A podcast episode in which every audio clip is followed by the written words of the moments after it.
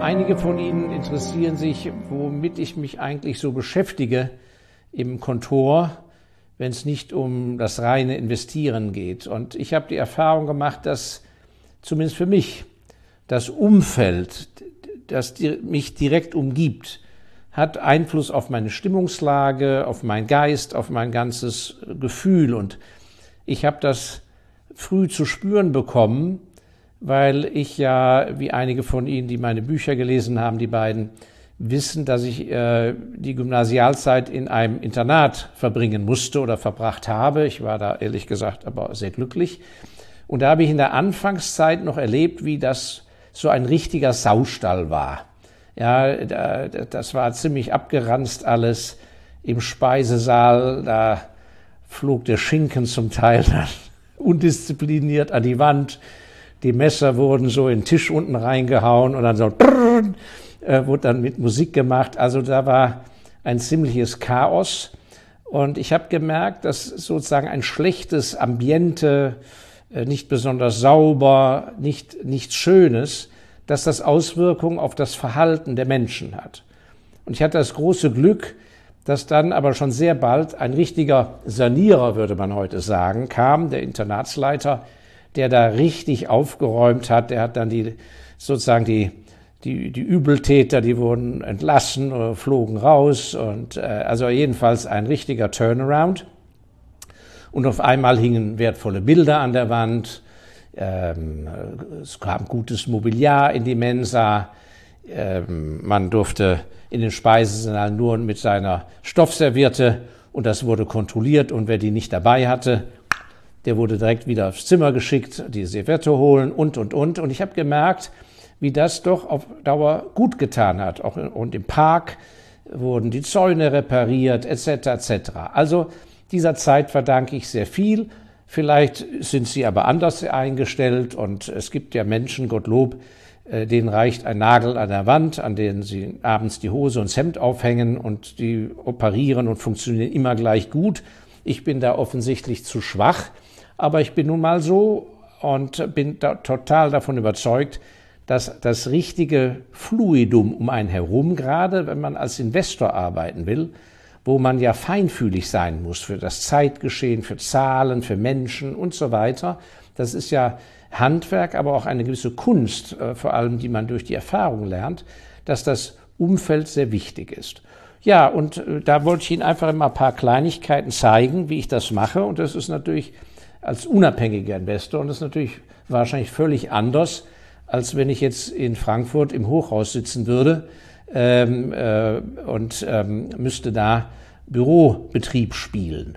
Also ich umgebe mich, weil ich ja nicht tagtäglich mit Genies zusammen sein kann, ich umgebe mich mit Menschen, die zum Beispiel nicht mehr da sind, die vor uns da waren, und wo ich alleine, wenn ich die sehe, weil ich mir die an die Wand hänge, dann muss ich an die denken und äh, da kommen gute Gedanken. Also ich habe selbstverständlich den berühmten André Costolani, dem alten Börsenpublizisten äh, aus Ungarn, dem ich den Zugang verdanke zur Börse und viele von Ihnen werden ihn ja noch aus früherer Zeit aus dem Fernsehen und aus seinen Büchern kennen.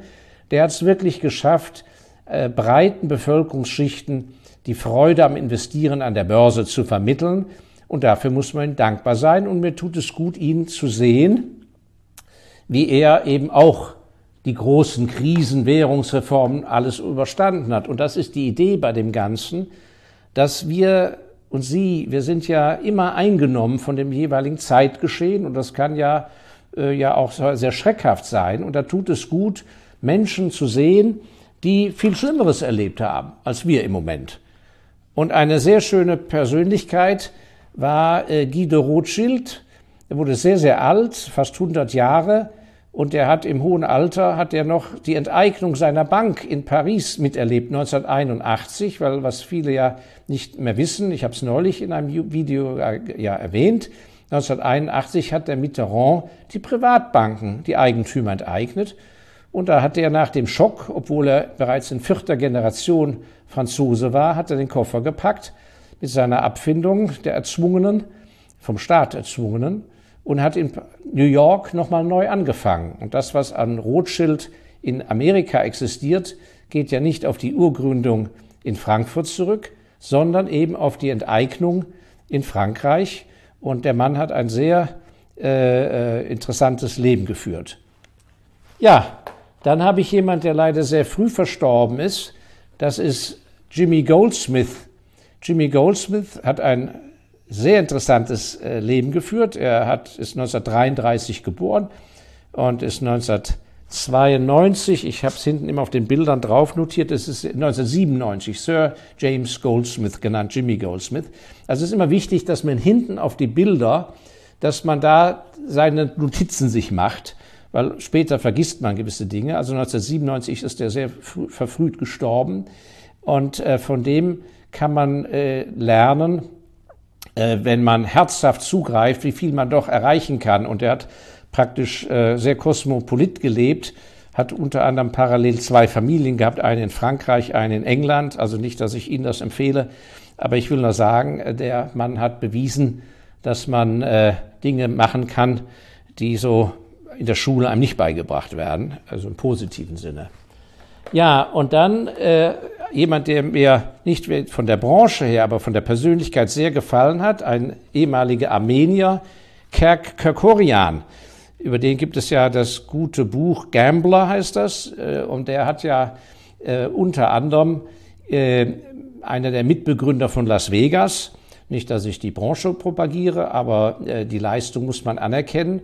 Und was es zeigt, ist, dass es ähm, im Prinzip auf die gesamte Lebenshaltung ankommt. Und dieser Mann war äußerst angstfrei, denn er hat sein erstes Geld damit verdient, dass er im Zweiten Weltkrieg mussten aus amerikanischer Produktion viele Kampfflugzeuge rübergebracht werden nach England. Die Engländer hatten ja nur ganz wenig Militärausrüstung und hingen komplett von den Amis ab. Und diese Flugzeuge mussten ja irgendwie rübergebracht werden. Und da suchte man todesmutige todesmutige Leute wie den Kerkor der war damals sehr jung. Und die sind dann über die äh, Nordpolroute, haben die äh, eiskalt frierend in diesen primitiven Maschinen, das waren ja keine Luxusliner, haben die die rübergebracht mit der äh, ständigen Gefahr, dass sie abgeschossen werden. Und er hat das überlebt und pro Flug bekam man also einen riesen Dollarbetrag. Und mit diesem Vermögen hat er nachher eine eigene Airline gegründet, dann hat er Casinos gemacht. Er war mal größter Aktionär bei Chrysler. Und was mir von ihm, äh, also die Biografie kann ich sehr empfehlen, was mir sehr gefallen hat, ist, dass er immer von sehr starken Managern umgeben war, die er eingestellt hat. Und äh, von ihm ist wirklich äh, bekannt, dass er immer, wenn es in die Hosen ging mit den Investments, und er hat natürlich auch Niederlagen einstecken müssen, hat er das immer auf seine Kappe genommen und gesagt, da hat er falsch, falsch investiert und sonst was. Und wenn es Riesenerfolge waren, der hat mehrfach ja ganze Companies verkauft mit riesigen Gewinnen, dann hat er das Management sehr gelobt, die das alles gemacht haben. Und entsprechend hatte der sehr loyale, treue Mitarbeiter. Ein sehr interessanter Mann, sehr unakademisch und was mir gefallen hat, körperlich sehr zäh, unter anderem ein Boxer. Das hat mir gut gefallen. Ich selber bin leider zu schwach gewesen. Ja, und dann haben wir jemand, der sehr traurig reinblickt. Ähm, das ist Tiny Rowland. Tiny heißt ja winzig. Warum? Weil er sehr groß war. Ein deutscher Auswanderer, der früher einen deutschen Namen hatte, der in England äh, den Mischkonzern Lonro aufgebaut hat. Das war zu seiner Zeit ein tolles Investment, weil er kannte, dass die ganzen Werte in Südafrika viel zu billig waren die äh, äh, Plantagen, Hotels und alles.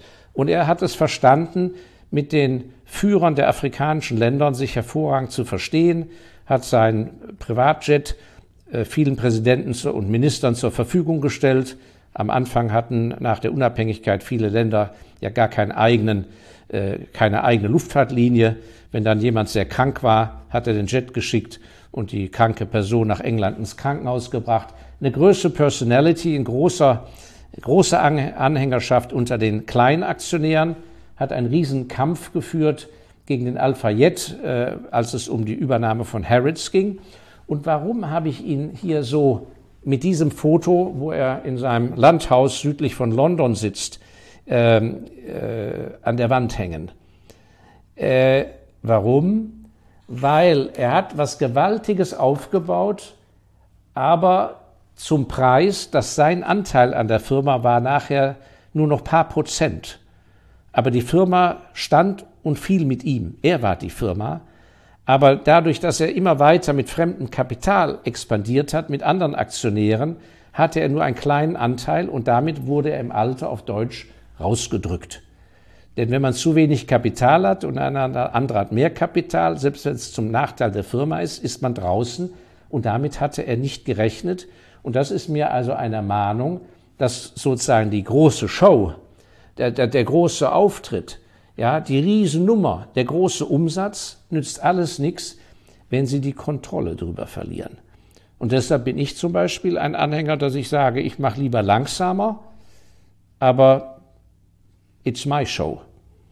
Und das ist etwas, worüber Sie oder wenn Sie einen Verwandten haben, der sich selbstständig macht oder expandieren will, sehr gründlich drüber nachdenken sollten. Ja, das sind ein paar der, was ich nenne, aus dem Bereich der Finanzen, guten Geister. Ich habe also ganze Wände voll, so dass ich, wenn ich alleine bin, nicht das Gefühl habe, alleine zu sein. Und ich setze mich dann mit deren Lebensläufen in Verbindung und das verleiht mir eine große Ruhe, weil ich sagen kann, Mensch, guck mal an, der hatte das Problem und der war hier am Absturz. Und im Vergleich, meine Probleme sind doch im Vergleich gar nicht so groß. Also das verleiht mir Kraft und Mut.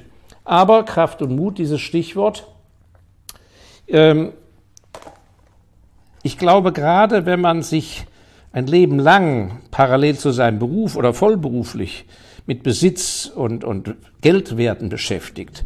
Das ist etwas sehr Virtuelles, sind andere Bereiche äußerst wichtig, obwohl die auf den ersten Blick gar nichts zu tun haben mit dem Investieren. Aber ich glaube, für die, die gesunde Balance und die Herausforderung ist ja die als Investor, dass wir sehr engagiert sind, mit Passion unseren Grips mobilisieren dass sie aber sich über große Erfolge nicht zu sehr freuen, ja, nicht den Kopf verlieren, aber dass sie aus Niederlagen und Verlusten keine Angst bekommen. Also nicht zu sehr freuen und nicht zu sehr aufregen, aber dennoch engagiert zu sein. Das ist, glaube ich, die lebenslange Kunst eines unabhängigen Investors. Und deshalb ist es wichtig, dass man sich an anderen äh, klugen Geistern, an Gelehrten auch orientiert. Und ich propagiere ja hier keine bestimmte Religion und auch nicht eine kirchliche Institution. Aber ich glaube, dass jeder von Ihnen da so eine Fülle hat zum Auswählen, also von den klassischen Religionen bis hin zu Religionsführern, äh, zu Philosophen und so weiter. Also wenn es die Zeit erlaubt, äh, mal an Wochenenden und so weiter, wenn Ihnen da ein, wenn Sie da ein Vakuum verspüren an Führung oder an Werteordnung, äh, graben sich da mal rein. Da ist so viel Klugheit in der Menschheitsgeschichte von Jahrhunderten, Jahrtausenden gebracht worden, dass das gerade den unabhängigen Investoren, wo sie sich ja an nichts festhalten können, ja nur an sich selber und an ihrem, an ihrer Überzeugung. Ich glaube, da ist so viel Halt das, und ich habe das Gefühl, dass viele Menschen diesen Halt im Moment nicht haben. Da werden sie einen Halt finden.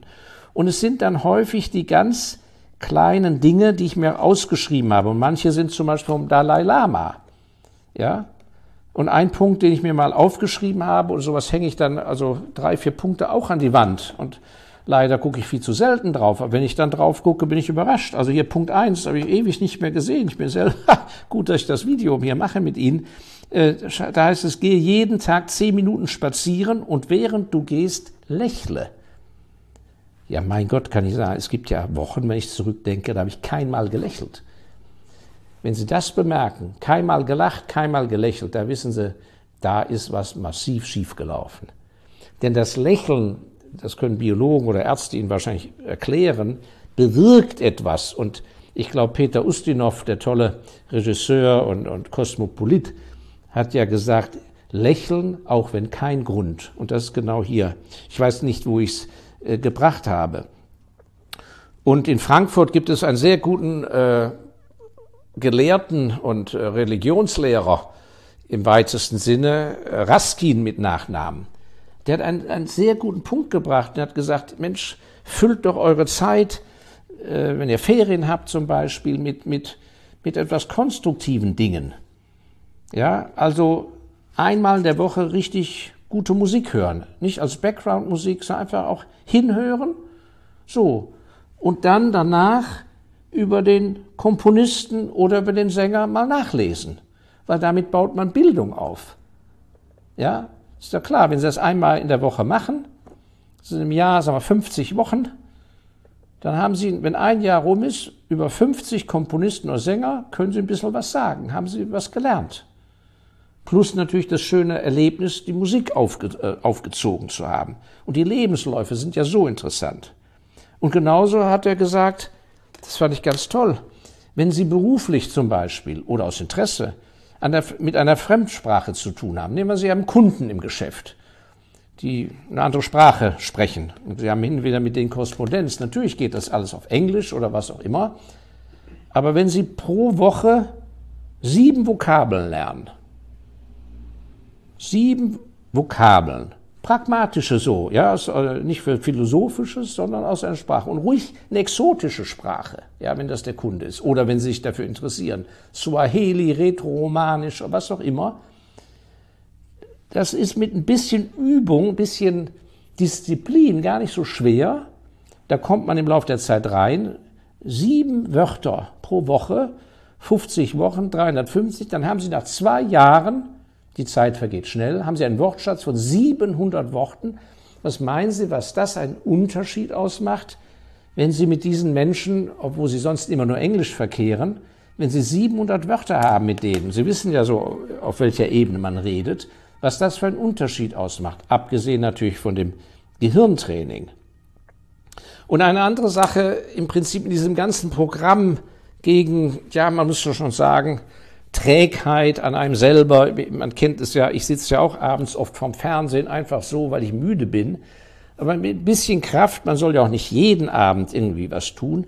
Aber die Vorstellung zum Beispiel, alle zwei Monate Familie oder Freunde einzuladen, das habe ich auch von diesem Herrn Raskin, einzuladen und zu sagen, jawohl, wir treffen uns, wir essen was oder trinken was, aber jeder stellt nur für fünf Minuten kurz skizziert eine Person vor. Eine lebende oder eine tote. Die Biografie kurz zusammengefasst. Was weiß ich, von Beethoven oder Napoleon oder was weiß ich, dem Lehrer, den man toll fand, irgendwas. Als Alternative zu einfach nur Fernseh gucken. Also ich glaube, dass wir zu äh, in, in zu starren Bahnen leben. Und ich selber bin ja auch so groß geworden, sehr berufsorientiert, sehr sachlich, äh, dann auch noch ein Beruf, wo man analysieren muss und so weiter. Und ich glaube, die Herausforderungen, egal wie alt sie sind, in der nächsten Zeit, und da gibt es ja ganz neue Untersuchungen, Studien, dass man von dem linearen Denken in das viel kreativere rüber muss und das muss mobilisiert werden.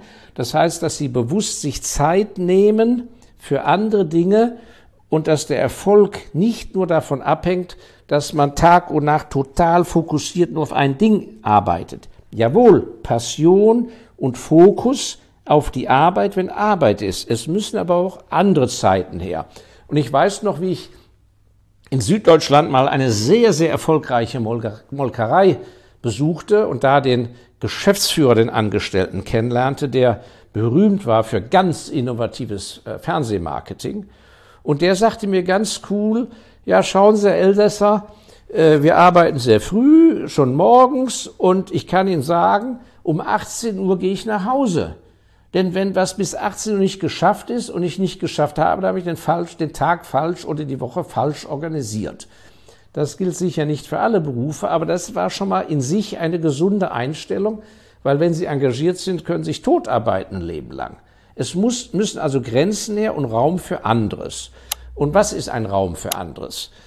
Das kann man aus diesen modernen Untersuchungen, äh, die über das lineare Denken hinausgehen, kann ich nur ein, zwei Punkte aufgreifen. Ich bin ja auch kein Experte, einfach nur zum, zum Nachdenken. Das sind bewusste Zeiten, wo man einfach nichts tut. Und da muss ich sagen, habe ich doch auch mal in der Vergangenheit was Gutes gemacht.